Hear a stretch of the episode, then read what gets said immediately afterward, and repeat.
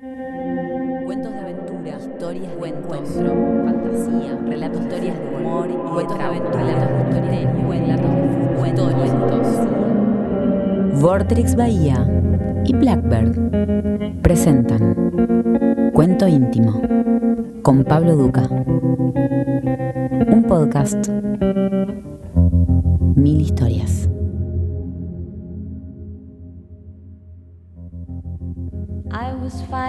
Cristian Molina nació en 1981 en Leones, Córdoba, y actualmente vive en Rosario. Es escritor, docente e investigador de literatura, poeta. Fue reseñista en diferentes medios de prensa y culturales. Sus trabajos, tanto en narrativa como en poesía, forman parte de diversas muestras, antologías y repositorios. Ha sido autor de blog Entropofonía, Luciana, Plaga Zombie, Sodomita, Watchibook, Un pequeño mundo enfermo, Sus besos ojos que tanto odiaré, de Caleta Olivia. Es coeditor de Fiesta E Ediciones, donde publicó relatos de mercado. Y ha publicado en Baldíos en la Lengua Machos de Campo, que parece una constelación de cuentos donde la novela de una comunidad se desarma en diferencias y en la cual una vida se impone entre el campo, la ruta y el pueblo. También una particular geografía del deseo homosexual que deambula en relatos entre el chisme pueblerino y la narración y que hace presente lo que pocos quieren contar de ese espacio tradicional y masculinizado que las sexualidades diversas y disidentes viven también en el campo. De Machos de Campo, de Cristian Molina, vamos a leer el cuento El Doc y la bailarina.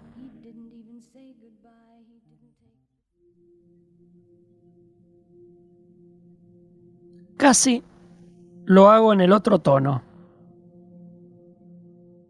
Damián baila sobre los patines en el piso del club,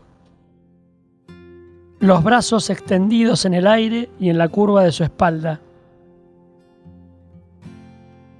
Un aire fresco lo choca y le toca la cara, le dobla los pelos. Naranjo en flor.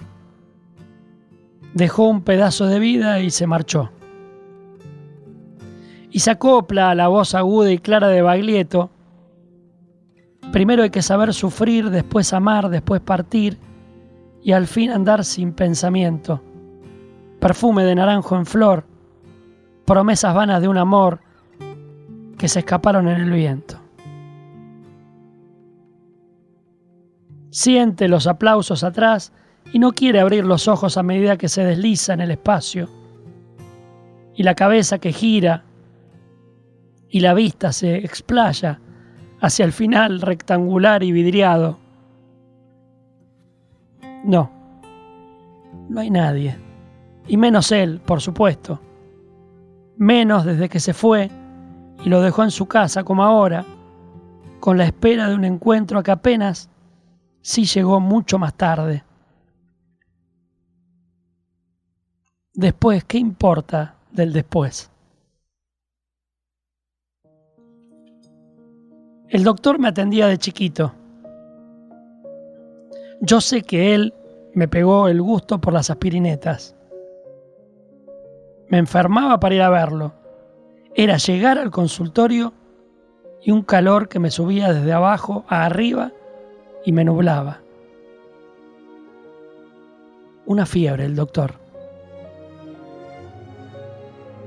Yo en esa época no sabía nada, solo que era el marido de una arquitecta conocida por la MA. Pero él sabía que yo sabía, y por eso nos mirábamos. Aunque a decir verdad no entendía nada, lo único que sabía era que el doctor era la fiebre para mí.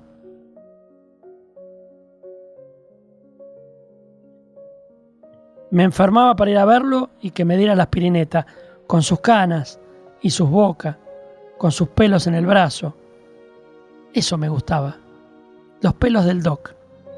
Los pelos que salían por la manga y bajo el sol que pasaba por la ventana del hospital. Brillaban de rubios sobre una piel tostada. ¿Por qué tiene pelos? Le preguntaba a la ma. Porque es un hombre. Un hombre. Era más blanda que el agua, que el agua blanda. Era más fresca que el río. Damián le había dicho a su mamá que cuando saliera del hospital se fuera a Marcos Juárez para comprarle no sé qué cosa. Y la madre se fue y él compró las medialunas, puso la pava y preparó el mate. A las cinco y media, cuando el doc salió del hospital, se escuchó el timbre y temblaron los potos y las paredes blancas. Se miró en el espejo del pasillo, se acomodó la cabeza y abrió. El doc pasó, se sentó en la silla del comedor y Damián volvió de la cocina con una bandeja, imagino. Entonces creó, el doc agarró y se sacudió la muñeca en el aire, se sacó el disfraz de doctor y apareció el tutú de bailarina. Lo tomó a Damián del brazo, lo acercó a él y lo besó. Bailaron un largo rato y más de una vez pude masturbarme con lo que siguió. Y en esa calle de estío, calle perdida, dejó un pedazo de vida y se marchó. Nunca más lo vi después. Dicen que cuando era luna llena, en la plaza aparecía la bailarina mala y le tocaba el culo a todos los que iban a ponerse hasta las manos ahí.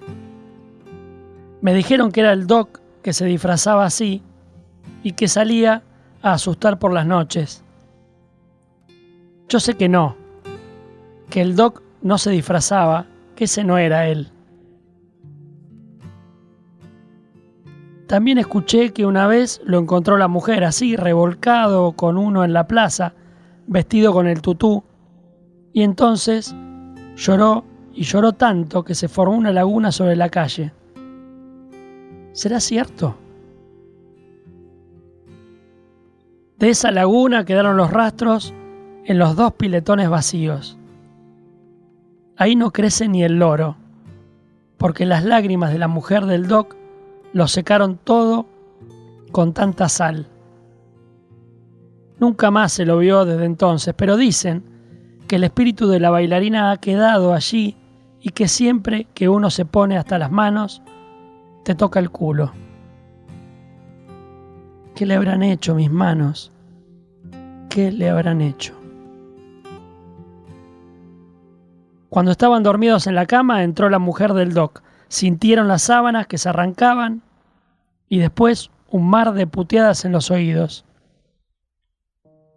El doc se levantó y quiso contener a la mujer, pero ella se resistió y no hubo vuelta atrás. Corrió desbordada por el pasillo y por la calle hasta encerrarse en su casa. Damián sintió el pulso cardíaco descontrolado. Después paso, le dijo el doc y salió con la ropa en las manos. Te olvidas el tutú, agregó Damián. Pero el doc simuló no entenderlo y salió a medio vestir tras su mujer.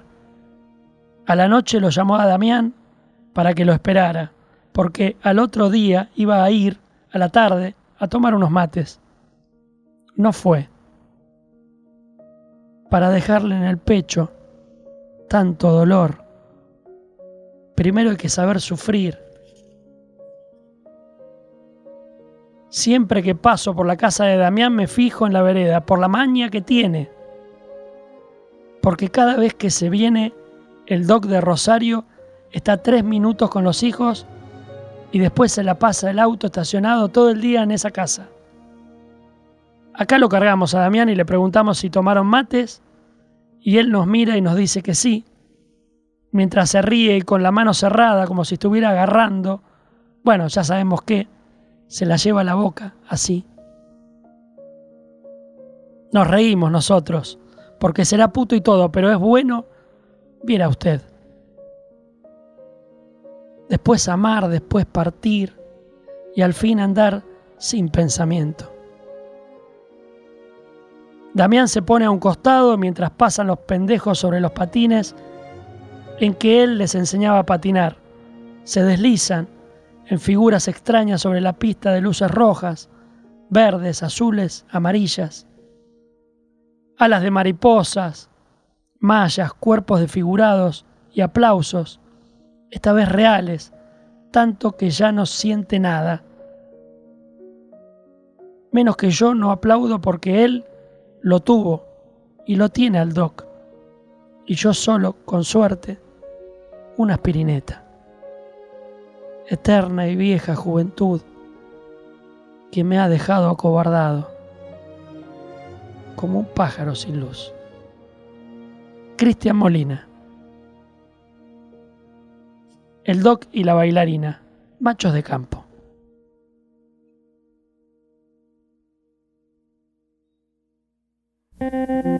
Esto fue Cuento íntimo con Pablo Duca. Un podcast, mil historias. Nos volvemos a encontrar en el siguiente episodio.